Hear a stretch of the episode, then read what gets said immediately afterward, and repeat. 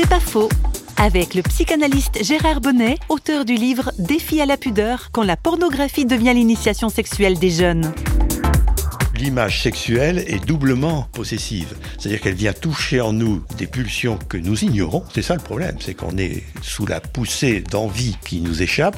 Et dès qu'il y a comme ça des moteurs extérieurs, ça les entretient. J'ai maintenant une bonne expérience, 35 ans de, de pratique de gens qui ont des problèmes sexuels.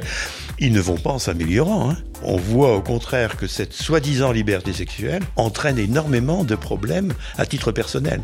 On ne se rend pas compte que plus on rabat sur la technique et la pratique, plus on se prive de l'inventivité. On dit souvent on veut inventer par rapport à nos parents. Finalement, ceux qui vont chercher les trucs dans les images sexuelles, c'est comme s'ils demandaient à papa-maman comment il faut faire. C'est pas faux, vous a été proposé par Parole.fm.